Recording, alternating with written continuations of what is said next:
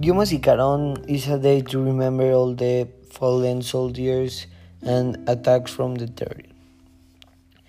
I don't. I am very sad because this in the world is it could not happen anymore, and this is like so sad because people that risking their life for us die every day and you cannot like help them but i don't really understand how they risk their life for us for for the country for all the people that live in israel.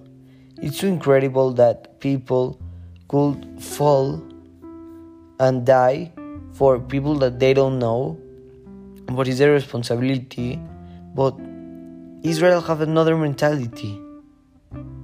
They they risk all for one people. Uh, uh, the security is very very very very very the army is very very good but the the people all, uh, all uh, the people die the soldiers die and this could not happen anymore.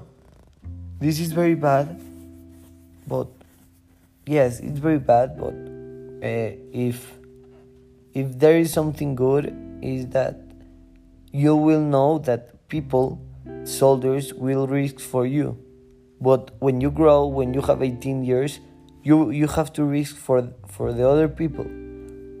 And that is and that is the all the concept